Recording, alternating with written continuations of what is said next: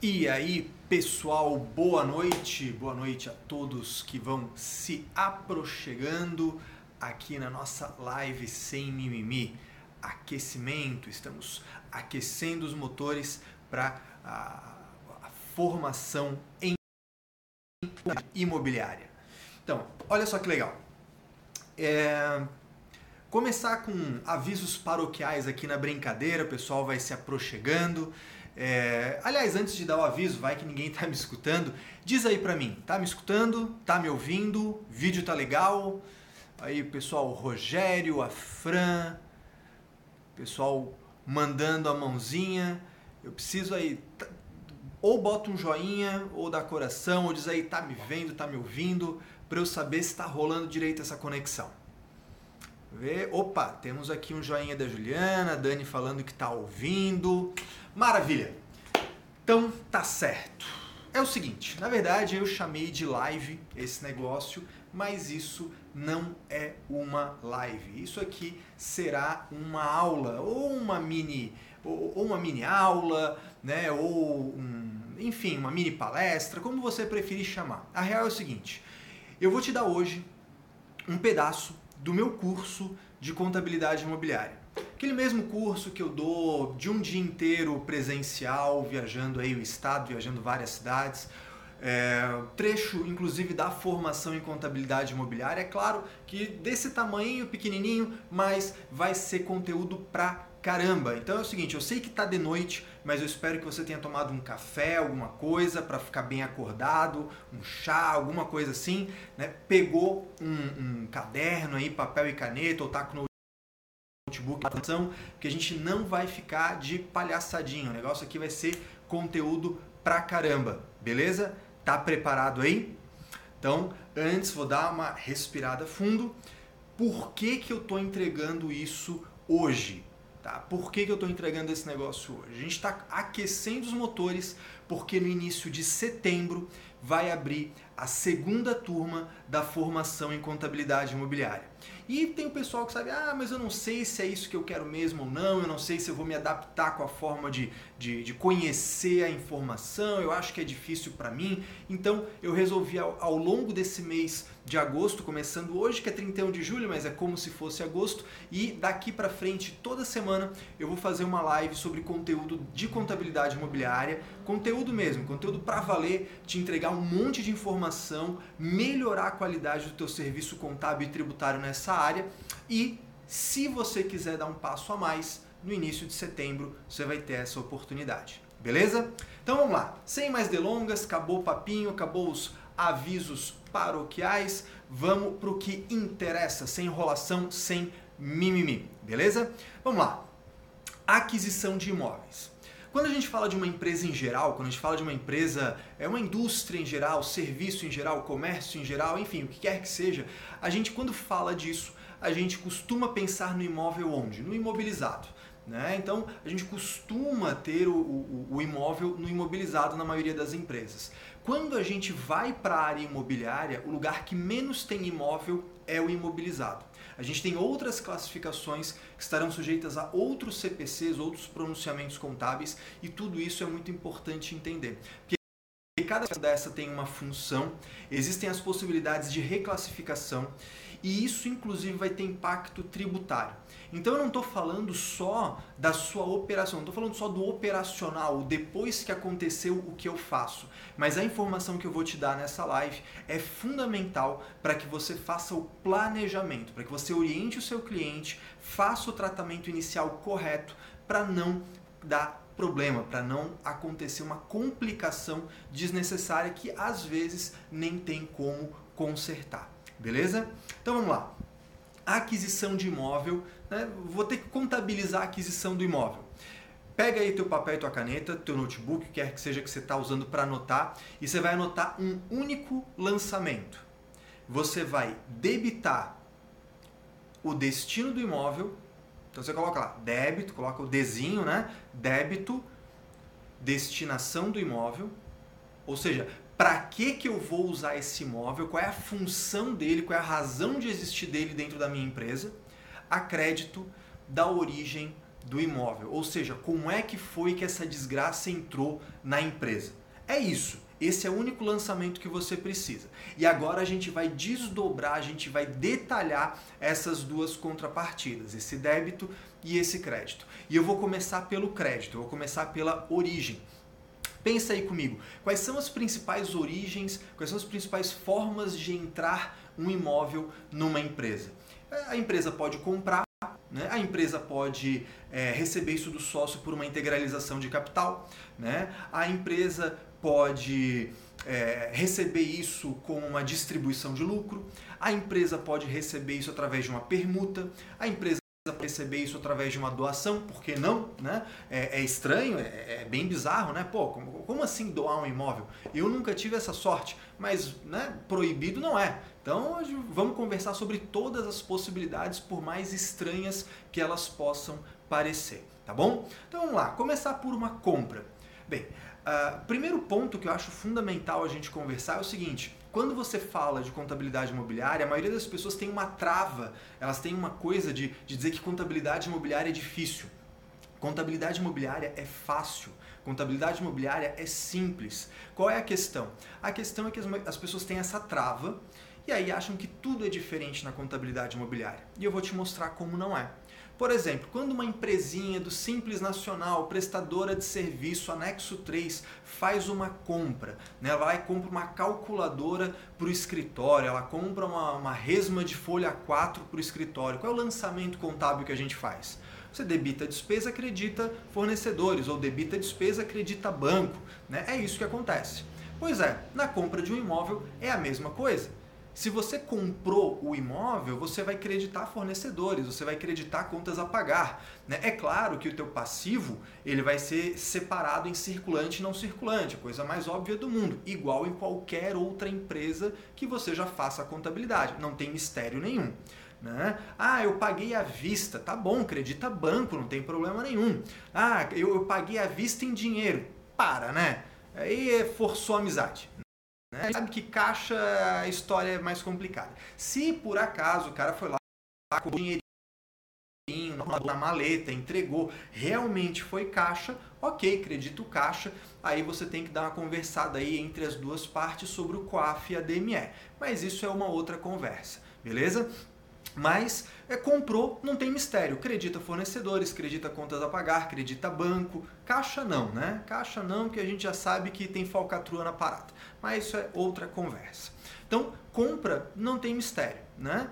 Agora, integralização de capital. Ah, o sócio integralizou o capital. De vez em quando eu escuto umas coisas assim. Ah, é, eu, eu tive uma integralização de capital com um imóvel. Só que agora, onde é que eu vou lançar esse negócio? Né? A pessoa esquece, assim, ó, é partida dobrada. É, é partida dobrada. É, é igual qualquer outra integralização de capital. Né? A pessoa integraliza capital com dinheiro. Né? A pessoa fala, ah, o meu imóvel está no capital. Não, capital é a origem, é o crédito. E o débito onde é que vai? Quando você integraliza dinheiro, você faz o quê? Você debita o banco, credita a PL. É isso aí. Pronto. Simples assim, não é? Então, a mesma coisa. Você vai debitar o ativo, só que ao invés de dinheiro foi o imóvel que entrou, e vai creditar o PL, o capital, e está resolvido, não tem mistério, beleza? Então, assim, não tem nenhum mistério. Essas classificações iniciais, elas são bem simples e a ideia é essa, é que você entenda e fique muito claro para você que é simples mesmo, é tranquilo, não tem mistério, não tem tabu, não tem é, magia, não tem nada disso. Tá? Então, comprou, vai acreditar fornecedores, vai acreditar banco, né? caixa não. Integralizou capital, vai acreditar capital social no patrimônio líquido. Pronto. Uma dúvida muito frequente. Quando você faz uma integralização de capital com imóvel, né? quando você faz integralização de capital com um imóvel, e aí ele vai estar lá no contrato social. Depois você vende esse imóvel. Tem que alterar o contrato social? Tem que tirar lá do capital social? Tem que tirar do, do, do contrato aquele imóvel? Não, não precisa. Por quê? De novo, vou apelar para aquilo que você está acostumado a fazer. Você pega, cria uma empresa, né? constitui uma sociedade, a gente integralizou dinheiro. A, empresa pegou, agora esse dinheiro é da empresa. Né? Aí você pega esse dinheiro e compra estoque. Você tem que alterar o contrato para dizer que o dinheiro não está mais lá? Não. Aí você pega esse estoque e você vende depois. Você tem que alterar o contrato social para dizer que o estoque foi vendido? Não. Então por que que quando vende imóvel teria que ser diferente? Não tem motivo nenhum para ser diferente. Percebe como é, é, é, a mesma coisa de qualquer outra operação que não fosse com imóvel. É, é isso que eu quero que fique muito claro para você. Então comprou, acredita banco, acredita fornecedor. Integralizou capital, acredita capital social lá no patrimônio líquido. Né? Tranquilo, simples assim, beleza? Ah, uma outra, é, é uma outra questão, né? Empresa, de repente você tem lá, tem uma empresa investidora, uma empresa investida. Né? A empresa investida apurou um lucro. Aí ela distribui lucro para a empresa investidora, para a empresa mãe, ela distribui o lucro, só que ao invés de entregar dinheiro, ela entrega um imóvel que está no seu estoque. A empresa mãe está recebendo o imóvel através de distribuição de lucro. Então, ela vai debitar o ativo, ela vai debitar o imóvel lá, que a gente vai ver depois a classificação desses imóveis, e vai acreditar o quê? Lucro. Onde é que você acredita lucro? Receita de lucro no, no resultado, se for método de custo, ou se for por equivalência patrimonial, se já foi feita equivalência patrimonial antes, vai acreditar o ativo, igual qualquer outro recebimento de lucro. Aí vem uma pergunta, né? Pô, Caio, mas eu recebi um imóvel como distribuição de lucro. Eu tenho que tributar esse negócio para quem recebe o lucro, lucro é isento. Se quem distribuiu esse lucro é, é uma pessoa domiciliada no país, tá? Se, for uma pessoa domiciliada no país, quem recebe o lucro, lucro é isento. Lei 9249 de 95, artigo 10 seja sócio pessoa física, sócio pessoa jurídica, domiciliado no país, domiciliado no exterior, pouco importa. Quem recebe o lucro é isento. Tá? Debitei o ativo, o imóvel, creditei receita de lucros e dividendos, é isento para quem recebe. Agora, para quem paga o lucro é diferente. Para quem paga o lucro, a Receita Federal tem uma interpretação na solução de consulta 12 de 2012 que diz o seguinte: quem distribui o lucro usando o seu estoque, a Receita Federal interpreta que tributa isso como receita operacional. Então, a empresa investida que apurou lucro e distribuiu para o seu sócio com estoque, nesse caso, nesse caso, quem distribui tributa. Então teria aí no lucro presumido 5,93 mais adicional. 0,65, 3, 12,9 mais o adicional, tá certo? Então isso aí tem que ficar claro pra gente. Na distribuição de lucro, quem distribui tributa, pelo menos aos olhos da Receita Federal. Isso é super questionável, tá? É importante saber isso é super questionável, mas se você vai dizer amém para a Receita Federal, se você vai acatar o que a Receita Federal diz, não tem para onde correr. A não ser que você vá para guerra, você vai discutir, você vai acionar o teu, teu, teu jurídico, enfim, aí é outra conversa, beleza? Então já falamos da, do, do, crédito, né? do crédito do lançamento, de compra, já falamos de integralização de capital, já falamos de distribuição de lucro. Vou falar de um outro, doação. Eu nunca tive a sorte de alguém doar um imóvel para mim. Né? Nunca tive, né? Mas tem gente que aparece lá de vez em quando. Tem. É, tem alguma proibição de eu, de, de, de eu doar um imóvel para alguém? Não tem. Se quiser doar para mim, eu até pago ITCMD feliz tá? Mas o fato é, não existe vedação. Tem coisa que força a amizade, né? Ah, a empresa vai receber uma doação de um imóvel. Ou a empresa vai doar um imóvel para o filho do sócio. Porra, força a amizade pra caramba. Mas não é proibido, né? A princípio não é proibido. Tá? Então a Constituição fala, né? Você, você só é proibido ou obrigado em decorrência da lei. Agora, se é complicado, se força amizade, se fica avisado, é outra conversa, tá? Mas voltando aqui ao nosso foco, quem adquire o imóvel através do recebimento desse imóvel por doação, aí a gente pega lá no basicão da contabilidade, vou puxar lá do basicão, estrutura conceitual, apresentação das demonstrações contábeis. O que é uma receita? Receita é o aumento dos ativos ou a redução dos passivos que não decorra de aporte de sócio na condição de sócio. Então, se alguém doar Né? Se alguém doar um imóvel, aumenta o ativo da empresa. Ela tem um imóvel no ativo. Qual que é a contrapartida? Resultado. Então quem recebe o imóvel por doação vai debitar o ativo, a gente vai ver depois que ativo é esse, e a gente acredita receita de doações. E aqui existe uma inversão quando a gente compara, por exemplo, a distribuição de lucro.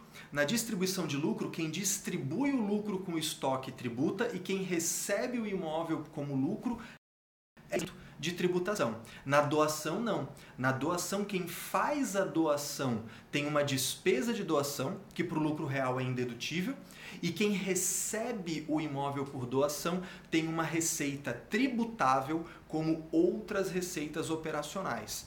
Né? Então, além de, claro, ter o ITCMD, porque é uma sessão não onerosa, a gente tem um reflexo de quem recebe o imóvel gratuitamente, né? debita o ativo, credita resultado, nesse caso, outras receitas operacionais, receitas de doação, e tributa esse negócio. Beleza? Né? Lucro presumido, não tem PIS e COFINS, adiciona 100% na base do IR da contribuição social, tributa e está feito o negócio. Beleza? Já falamos então da, do crédito do lançamento contábil já falamos de compra, já falamos de integralização de capital, já falamos de distribuição de lucro, já falamos de doação e aí vamos falar de permuta. Tá? Vamos falar, eu não vou falar da permuta propriamente dita nessa live. A gente vai ter uma outra live para falar só da tributação da permuta no lucro presumido. Aí vai ser um outro momento. Aqui eu vou falar da aquisição do imóvel através de uma permuta. Então, vamos imaginar aquela permuta clássica, que é o que? É quando você tem a, a, a, incorporadora, a loteadora, né, fazendo o que? Ela recebendo um terreno e oferecendo unidades a construir. Esse é o movimento mais clássico da permuta. Né? A incorporadora ou a loteadora recebe o terreno e promete unidades que ela vai construir naquele terreno. Então, raciocina comigo que, que a incorporadora, o que, que a loteadora está recebendo? Está recebendo um terreno. Onde é que esse terreno vai? É, bem, é um, um, ativo, né? vai gerar benefício econômico futuro, é um ativo. Então, debito lá o ativo, depois a gente vê que ativo é esse, ok? E o crédito? Bem, você já tem a unidade pronta? Não. Você já concluiu a sua obrigação contratual ao cliente? Não. Onde é que você contabiliza no teu patrimônio? Onde é que você contabiliza as tuas obrigações com terceiros? No passivo? No passivo. Então, quando a incorporadora, quando a loteadora recebe um imóvel, terreno, numa permuta de terreno por unidades a construir, o primeiro lançamento contábil que ela vai fazer é o que? Vai debitar o ativo, o terreno que ela recebeu e vai creditar uma obrigação, que o CPC 47 chama de passivo de contrato. Né? E a gente costuma chamar de obrigação com imóveis permutados, obrigação com permutantes, que você vai separar né, entre circulante e não circulante. Beleza? Ah, então, já falei de compra, já falei de integralização de capital, já falei de distribuição de lucro, já falei de doação, já falei de permuta pensando no crédito, certo? Até aqui razoavelmente tranquilo, né? Agora vamos para o débito. Né? Onde é que a gente pode debitar esse imóvel? Onde é que a gente vai classificar esse imóvel no ativo? Eu comecei a live falando que as empresas em geral usam o ativo imobilizado principalmente para colocar né, os imóveis. No nosso caso, que a gente está focando na atividade imobiliária, esse é o lugar que menos vai ter imóvel. Por quê? Porque o imobilizado é aquele bem tangível que você usa por mais de um ano, né, para prestar serviço, para produzir, para comercializar, né, para usar na sua atividade. Então, que imóvel que vai estar tá no, no imobilizado? O teu parque fabril, a tua sede, o teu galpão, né, isso vai estar tá no imobilizado. Agora, numa empresa que compra e vende imóveis, onde ficam os imóveis que ela adquire para vender no curso normal dos negócios, no curso ordinário dos negócios? CPC 16 usa exatamente essa frase. CPC 16 é o que? Estoque. Então, quando você compra um imóvel para vender e vender imóveis é sua atividade, isso é estoque. Então você coloca no seu estoque de imóveis para revenda, seu estoque de imóveis adquiridos de terceiros, né? seu estoque de imóveis eh, comprados para revenda, enfim, o nome da conta que você quiser, porque norma contábil não define nome de conta nenhum. Né? Então, tranquilinho é isso aí. Então, onde é que eu debito o, o meu estoque de imóvel? Lá, lá no ativo circulante, meu estoquezinho de imóvel, CPC 16, e está resolvido.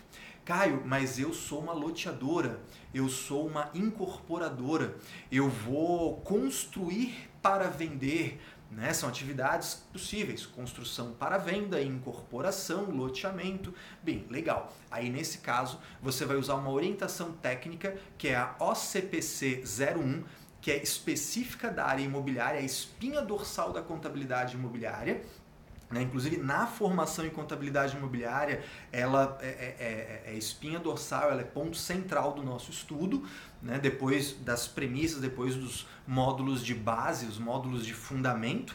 E, e aí, nesse, nessa OCPC, nessa orientação técnica, fala-se da formação de custo. Aí você vai ter o quê? Vai ter o estoque de imóveis em construção, né? o estoque de imóveis de obras em andamento. Mas é a mesma ideia. Você está adquirindo um terreno e você está tendo custos incorridos para construir o prédio, construir o loteamento para vender, isso vai ficar no estoque. Então você. Aí vamos associar, né? Comprei um imóvel para revenda se eu comprei, eu vou creditar fornecedores, creditar banco, vou debitar onde? Estoque. Eu adquiri é, através de integralização de capital um terreno em que eu vou executar uma obra de loteamento. Então você vai debitar o teu estoque de imóveis em construção e vai creditar capital social. Pronto. Percebe que não tem muito mistério? É só a gente sair daquela trava de que contabilidade imobiliária é tudo diferente. Né? Então, mas estoque é quando você tem intenção de vender e vender é a sua atividade. Tem uma pegadinha aí que eu vou falar daqui a pouquinho, beleza? O imobilizado já falei também, que é o lugar onde menos a gente vai usar imóvel. Qual é o CPC que rege o imobilizado? CPC 27, tá? O CPC 27 é o que fala do ativo imobilizado. Só que assim, coisas em geral para alugar ficam no imobilizado. Uma máquina de xerox para alugar, um carro para alugar, fica no imobilizado. Agora, existe um CPC específico sobre imóveis mantidos para alugar e imóveis mantidos para manter o dinheiro investido, para manter o dinheiro capitalizado. E essa classificação é propriedade para investimento, CPC 28. Tá? Então, eh, lá no ativo não circulante, o imobilizado é uma coisa, a propriedade para investimento é outra. Né? CPC 27 para imobilizado, CPC 28 para propriedade para investimento. Tributariamente falando, dá na mesma. Tá? Tributariamente falando, dá na mesma. Você vai, quando você vender, você vai apurar ganho de capital beleza? Nas propriedades para investimento. Agora, contabilmente, isso é maravilhoso. Contabilmente, isso é maravilhoso. Por quê? Porque o imobilizado no Brasil não se admite o uso do método de reavaliação. Imobilizado, o que, que você faz? Imobilizado você lança pelo valor de aquisição e depois vai depreciar. Terreno não deprecia, ok, mas edificação deprecia. Né? E, e aí você vai ter ao longo do tempo um ativo reduzindo de valor. Na propriedade para investimento, olha a sacada. Na propriedade para investimento existem dois métodos possíveis: o método de custo, método de custo, que aí é igual ao imobilizado. Lança pelo valor de aquisição, separa valor depreciável valor residual, o valor depreciável você deprecia pela vida útil. Igual ao imobilizado. Mas existe um segundo método na propriedade para investimento, que é o método do valor justo. E isso é fantástico isso é maravilhoso. Imagina você poder avaliar o seu ativo, o seu imóvel que está para alugar, você avaliar periodicamente e mostrar um ativo mais robusto. Tributariamente isso não vale. Você não vai pagar menos imposto por isso. Mas pensa você levando para o banco o teu balanço patrimonial com um ativo mais robusto para oferecer em garantia. Será que você não consegue uma taxa de juro mais interessante?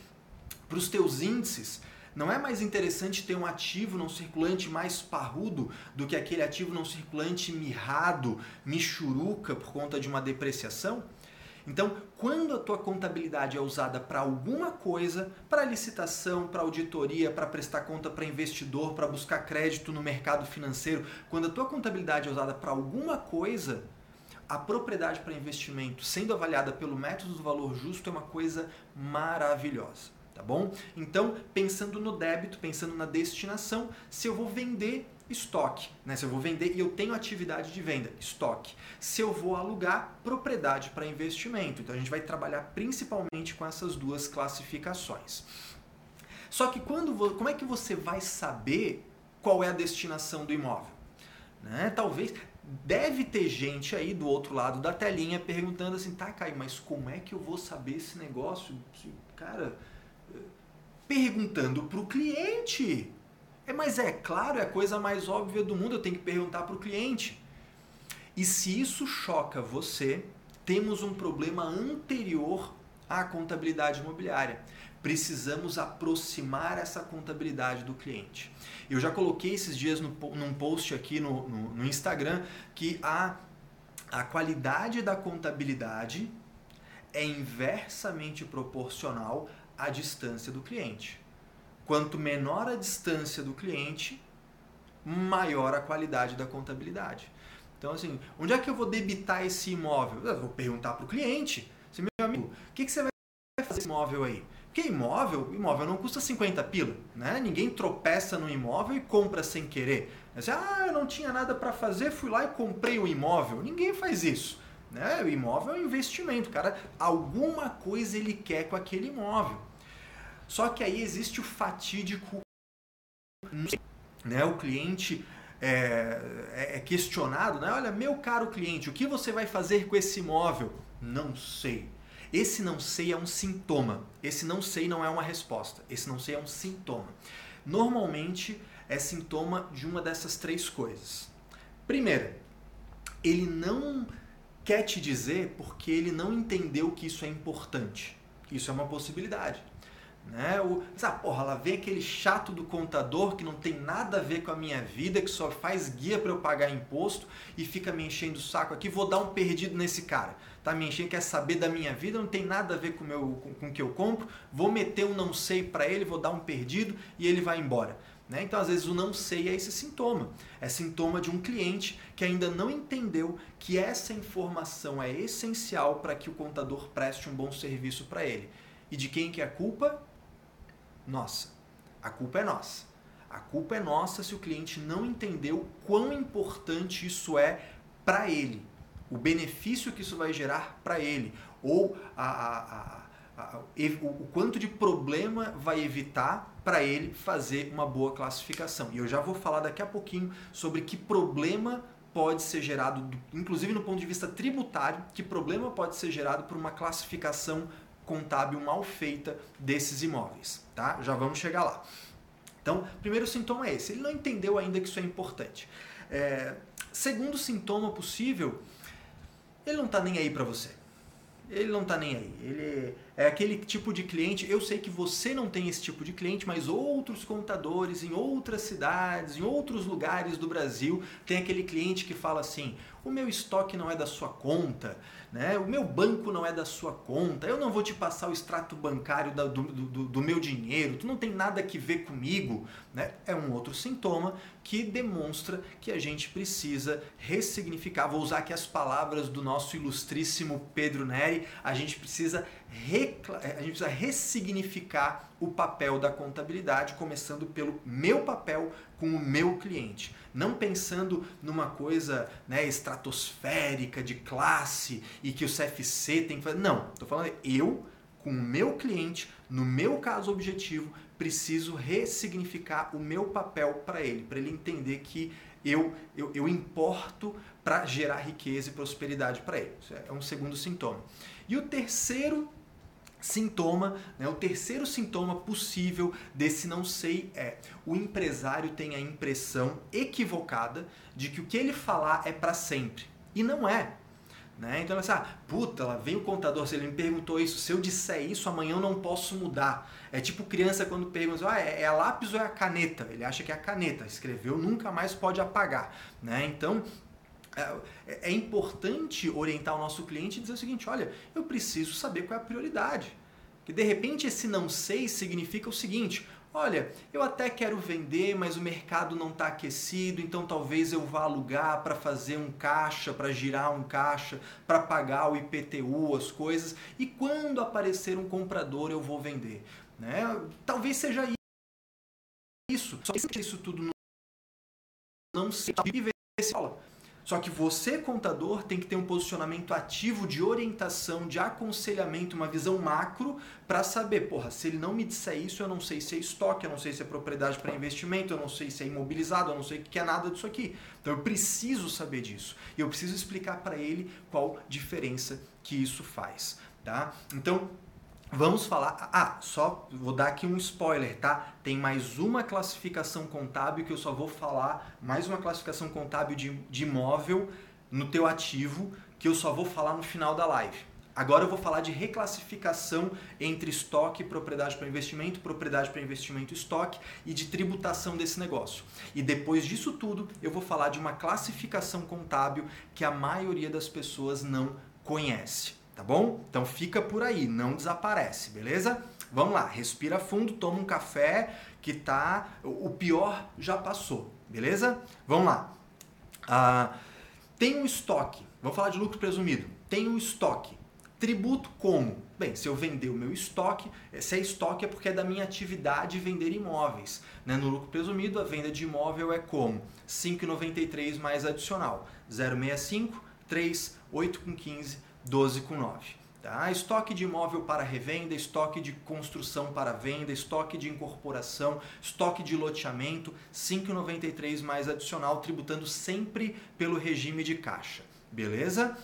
Ó, Maristela já matou a charada. Tô achando que a Maristela tá me acompanhando há mais tempo, já sabe do CPC 31. É isso aí. Vamos falar dessa engronha. Vamos lá. É... Tributo estoque dessa forma imobilizados e propriedades para investimento, quando eu vendo, eu tributo como? Ganho de capital. Né? Tributariamente falando, comparo o valor de alienação com o valor contábil. O que é o valor contábil? É o valor de aquisição menos a depreciação acumulada. Então, esse ganho de capital eu vou adicionar integralmente à base de cálculo do IRPJ e da CSLL. Então, não tem PIS, não tem COFINS, falando de lucro presumido. Não tem PIS, não tem COFINS, mas adiciona 100% na base do IRPJ e da CSLL. Vamos falar de alíquota direta?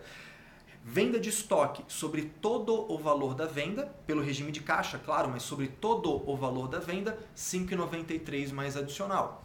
Ganho de capital sobre o ganho, né, imobilizado e investimento, sobre o ganho 24 mais adicional. Tem uma balança tributária aí a ser feita, né, para que às vezes a margem de lucro é pequenininha, então o ganho de capital até seria mais vantajoso, né?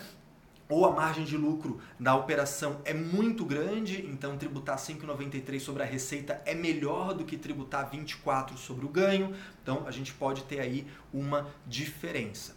Né? Aí, vem, aí vem as perguntas clássicas eu tenho estoque e esse estoque é, eu resolvo alugar. O que, que eu faço? Vamos lá. A norma contábil não determina, a norma contábil não, não, não exige que você, só porque alugou, tire do estoque e leve isso para propriedade para investimento. Porque a norma contábil fala da intenção. Então a pergunta que eu vou me fazer é qual é a intenção da empresa com aquele imóvel? E aí a gente tem uma, uma série de nuances. Eu posso ter uma empresa, né, vamos pensar, tem uma holding patrimonial, tem uma incorporadora, o que quer que seja, que ela tem um estoque de imóvel para venda, ela está buscando comprador, só que o mercado está frio, então enquanto ela não consegue vender, ela resolveu alugar. O imóvel ainda está na corretora, ainda está em pauta, estão procurando comprador. Né? No contrato de locação está previsto isso para o locatário. Inclusive, o locatário tem prioridade na aquisição de condições. Ora, minha intenção de vender não mudou. Então, eu posso sim alugar eventualmente um estoque e manter isso no estoque. E quando eu vender esse estoque, eu tributo 5,93 problema nenhum. Não existe nenhuma lei que te proíba de fazer isso. Inclusive a Receita Federal, né, num dos seus raros momentos de, de lucidez, em solução de consulta, disse: é isso mesmo, tem nada que te impeça. É isso aí, segue vida. Mas vamos imaginar que você tem um estoque e você mudou de intenção. Você mudou de intenção por algum motivo, você pegou esse estoque e você reclassificou para o ativo imobilizado, ou o estoque veio para a propriedade para investimento, e aí você vende. Quando passou a ser propriedade para investimento? Quando passou a ser imobilizado e você vendeu, quando você vender esse imobilizado, quando você vender essa propriedade para investimento, você vai tributar como ganho de capital. Tá? Então, isso muda a forma de tributar. O problema é o inverso. E aqui você tem que ficar ligado, hein? Ó, presta atenção agora. Para, se está mexendo em outra coisa, para de mexer, foco aqui comigo. Se você colocar um imóvel em propriedade para investimento ou em imobilizado, mesmo que você reclassifique para o estoque, a Receita Federal exige a tributação como ganho de capital. Caio, que absurdo, onde é que está escrito isso? Você está querendo me enganar? Não, eu vou te dizer onde é que está isso. Na Instrução Normativa 1700 de 2017, no artigo 39 para o lucro real e no artigo 215 para o lucro presumido. Não é no caput, tá? É um parágrafo lá pelo meio da parada, mas é um, é um parágrafo do artigo 39 para o lucro real, um parágrafo do artigo 215 para o lucro presumido. Lá diz o seguinte, que deve ser tributado como ganho de capital o imobilizado, o investimento intangível que seja vendido, mesmo que tenha sido reclassificado para o ativo circulante. Então agora eu vou pintar um cenário para você. Você não toma esse cuidado você não vai perguntar para o seu cliente. Ele compra um imóvel, ele tem atividade de compra e venda e ele tem atividade de aluguel. Você não perguntou para o cliente, você não foi atrás, você não conferiu, não garimpou essa informação e classificou como propriedade para investimento ou como imobilizado, que estaria até errado, né? Mas, enfim, colocou como propriedade para investimento. Já mandou ECD, já mandou ECF, já está lá o plano referencial mapeado, tá tudo feito. E aí ele resolveu vender e ele chega para você. Meu querido contador, eu posso reclassificar isso para o estoque? É, ou respondeu não sei. E o contador aceitou não sei e não foi atrás. Né? Porra, como assim? Tem um profissional, tu recebe um não sei e tu fica olhando pro teto? Não pode, tem que ir atrás. Né? Então, aí vai lá, não, classifiquei, aí veio o, veio o empresário para o contador. Meu querido contador, eu fiquei sabendo que eu posso botar no estoque para tributar mais barato. É verdade? Não, não é verdade. Tá? Assim, eu sou leigo nessa área, eu não sou advogado, tá? sou contador, minha formação é em contábeis, mas tem um cheiro de ilegalidade, tem um cheiro de excesso numa instrução normativa que não me permite mudar a tributação num caso desse. Tá? É a minha opinião leiga enquanto contador.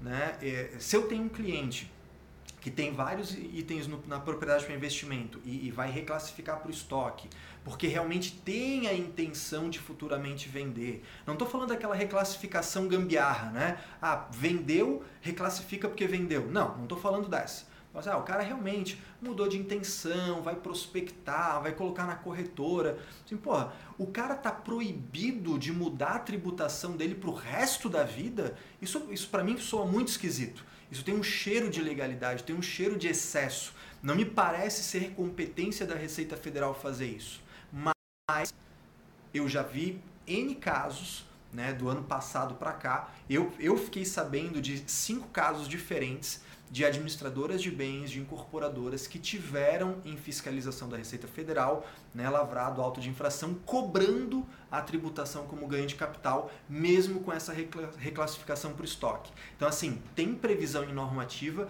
e a Receita Federal está usando isso na prática. Então, a gente tem que ficar ligado pra caramba nesse negócio. Tá? Então, reclassificou do estoque para propriedade para investimento, beleza, muda a tributação de propriedade de propriedade para investimento para estoque, ferrou. Aí não pode voltar a, a tributar como estoque nessa parada. Tá? Eu sei que é tenso isso, mas é o que é, beleza? E eu falei que eu ia falar de mais uma classificação, né? Cantaram a bola aqui nos comentários, que é o CPC 31, ativo não circulante mantido para venda. Acompanha comigo. O que é estoque? Estoque é aquilo que eu adquiro, que eu construo, que eu fabrico para vender no curso normal dos negócios. Ou seja, é aquilo que é habitual, aquilo que é recorrente, aquilo que é relevante, Traduzindo para a burocracia, é aquilo que está no meu ato constitutivo, né? é aquilo que está na minha certidão de nascimento, no contrato social. Se eu vou vender, eu compro uma coisa para vender, eu tenho a intenção de vender, mas não é minha atividade vender essa coisa, fazer essa atividade, isso não é meu estoque. Aí vem o CPC 31 e fala para a gente o seguinte: quando você adquire uma coisa para vender, ela está disponível para venda imediata. Você espera vender isso em até 12 meses. Né? Então é ativo circulante. Né? Você está é, é, ativamente procurando realizar essa atividade. Só que isso não é da sua atividade, isso não é seu objeto social, isso não é estoque. Isso é ativo não circulante mantido para venda, que apesar desse nome é classificado como ativo circulante, tá? Pegou? ativo não circulante mantido para venda, CPC 31, que fica no ativo circulante. Vou te contar um caso em que isso deveria ser utilizado. Um caso concreto, tá? Uma SPE foi constituída. Uma SPE, Sociedade de Propósito Específico, que ia fazer uma incorporação. E essa incorporação, para fazer a incorporação, o sócio integralizou um terreno integralizou o terreno para construir, debitou estoque, creditou capital social, porque integralizou o terreno, como a gente já viu aqui, você já sabe, já está PHD na parada, beleza? Aí, o que, que acontece? Vamos lá, o que, que acontece? Essa empresa, ao invés de construir nesse terreno o, o empreendimento, pegou esse terreno, vendeu esse terreno, né? E tributou isso como receita operacional, 5,93 mais adicional. Na verdade, no caso, no caso, no caso, ele nem tributou porque ele fez uma permuta, ele queria não tributar, mas eu não vou embolar o meio de campo aqui, vou adaptar o caso, tá? Então, o que que acontece? O CARF entendeu da seguinte maneira: ó, oh, meu amigo, isso não é estoque. Isso não é estoque, porque você não tem essa atividade. E aqui, ó, isso só essa dica vai valer, só essa dica era um curso que eu deveria cobrar e eu tô te dando de graça isso aqui nessa noite. Olha só. Quando o empresário falar assim para você: "Ah, eu vou fazer só incorporação", é mentira. Quando ele falar: "Eu só vou fazer loteamento", é mentira. Ele precisa dos quinais de compra e venda e de aluguel. Ele precisa. Por quê? Porque imagina, o cara vai fazer a incorporação, daqui a pouco o cara fala assim, ah, eu dou forma de pagamento um carro, um, um, um apartamento, uma casa. Ele vai pegar esse imóvel e vai revender. Ele vai ter um estoque lá que está parado, ele vai alugar para fazer caixa.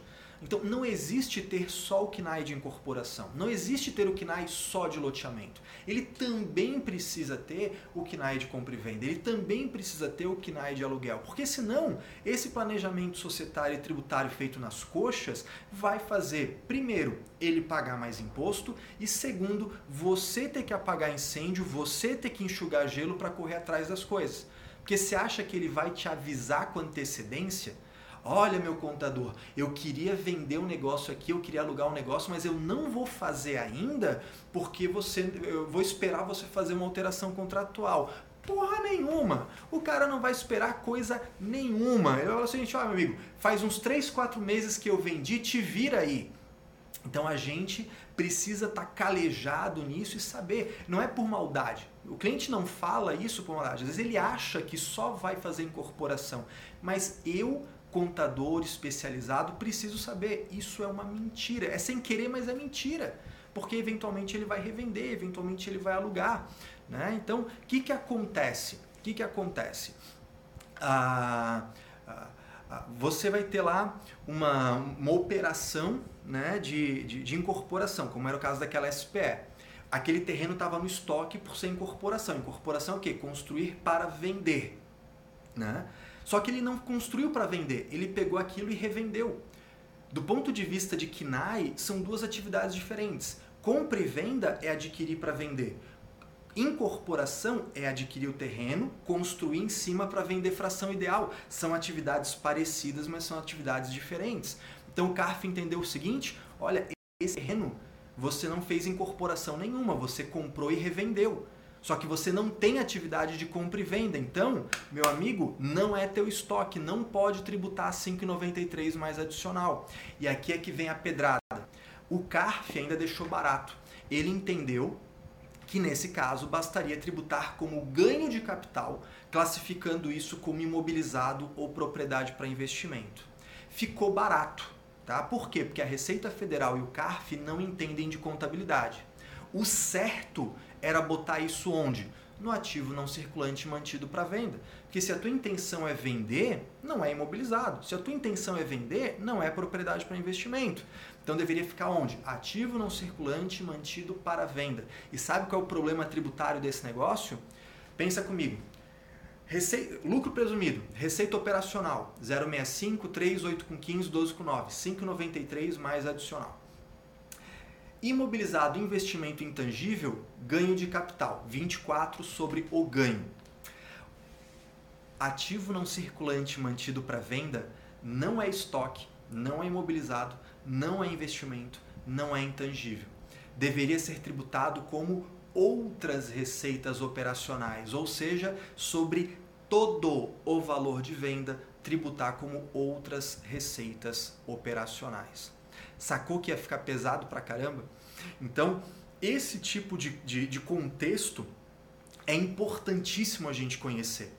É importantíssimo. Perceba, do, de tudo que eu falei aqui, é claro, eu estou aqui ligado na velocidade 5, parece que eu tomei 5 café expresso seguido aqui, comecei a desandei a falar. Por quê? Porque o tempo é curtinho, a live só pode ter uma hora e isso eu, eu precisava compartilhar com você todo esse conteúdo que é coisa pra cacete. Né? Então, é claro, isso aqui, se a gente for numa aula, a gente fala usadamente, mas não tem nada de complexo. Não tem nada de árido, não é ciência da NASA, é, é, é coisa simples. Só que é um apanhado específico, com, com oportunidades, com, com, com desafios, com rotinas um pouquinho diferentes, mas que se a gente sabe, faz toda a diferença para um cliente. Imagina esse cara, imagina esse cara vendendo um imóvel a 500 mil, a 800 mil, a 1 milhão, a 5 milhões, tributando, ao invés de tributar 5,93 mais adicional, tributando 24 por uma incompetência técnica da contabilidade. Você já imaginou isso? É, é, é impensável, isso não pode acontecer. A gente precisa de uma contabilidade de alto padrão. Isso não é só na área imobiliária, mas essa, essa é a minha missão. Essa é a minha meta.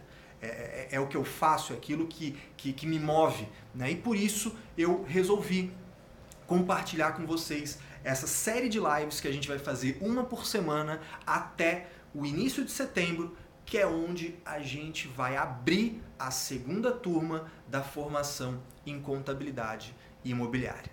Beleza? Gente, isso aqui foi uma loucura, foi conteúdo pra caramba. Eu espero que tenha sido útil, eu espero que isso tenha esclarecido, levantado pontos para estudar, levantado oportunidades para explorar esse mercado, porque esse mercado é maravilhoso e vou te dizer a real, ele é muito carente de profissionais qualificados, tá certo? Fica essa dica para você. E agora, né, eu vou te pedir, eu, eu, vou, eu vou dar uma dica e vou, dar, e, e vou fazer um pedido. Primeiro pedido, se você gostou, se foi útil, essa live não vai ficar salva. Se você estava aqui, você curtiu. Quem não estava aqui, perdeu. Mas para gente fazer inveja para quem não participou, eu vou te pedir o seguinte: curtiu? Foi útil?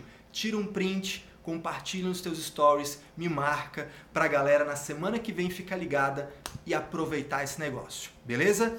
E agora eu tenho uma dica para te dar. Se você quer explorar esse negócio, se você quer explorar a contabilidade imobiliária, fica ligado. Daqui para frente, toda semana uma live com conteúdo diferente Semana que vem eu vou falar da diferença entre receita contábil e receita fiscal, receita pelo progresso da obra e regime de caixa, que é, que é a espinha dorsal da contabilidade imobiliária.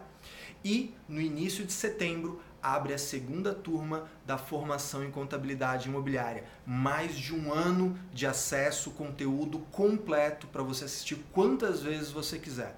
Vai ser a última turma com o mesmo preço que foi a primeira turma, a turma que, acontece, que, que abriu em maio e junho, tá? Então já dou a dica, né? Tem aí um mês, já vai separando o cartão de crédito, limite, pede lá um cartão no Bank se você não tem, né? Para poder parcelar o negócio e facilitar, tá bom?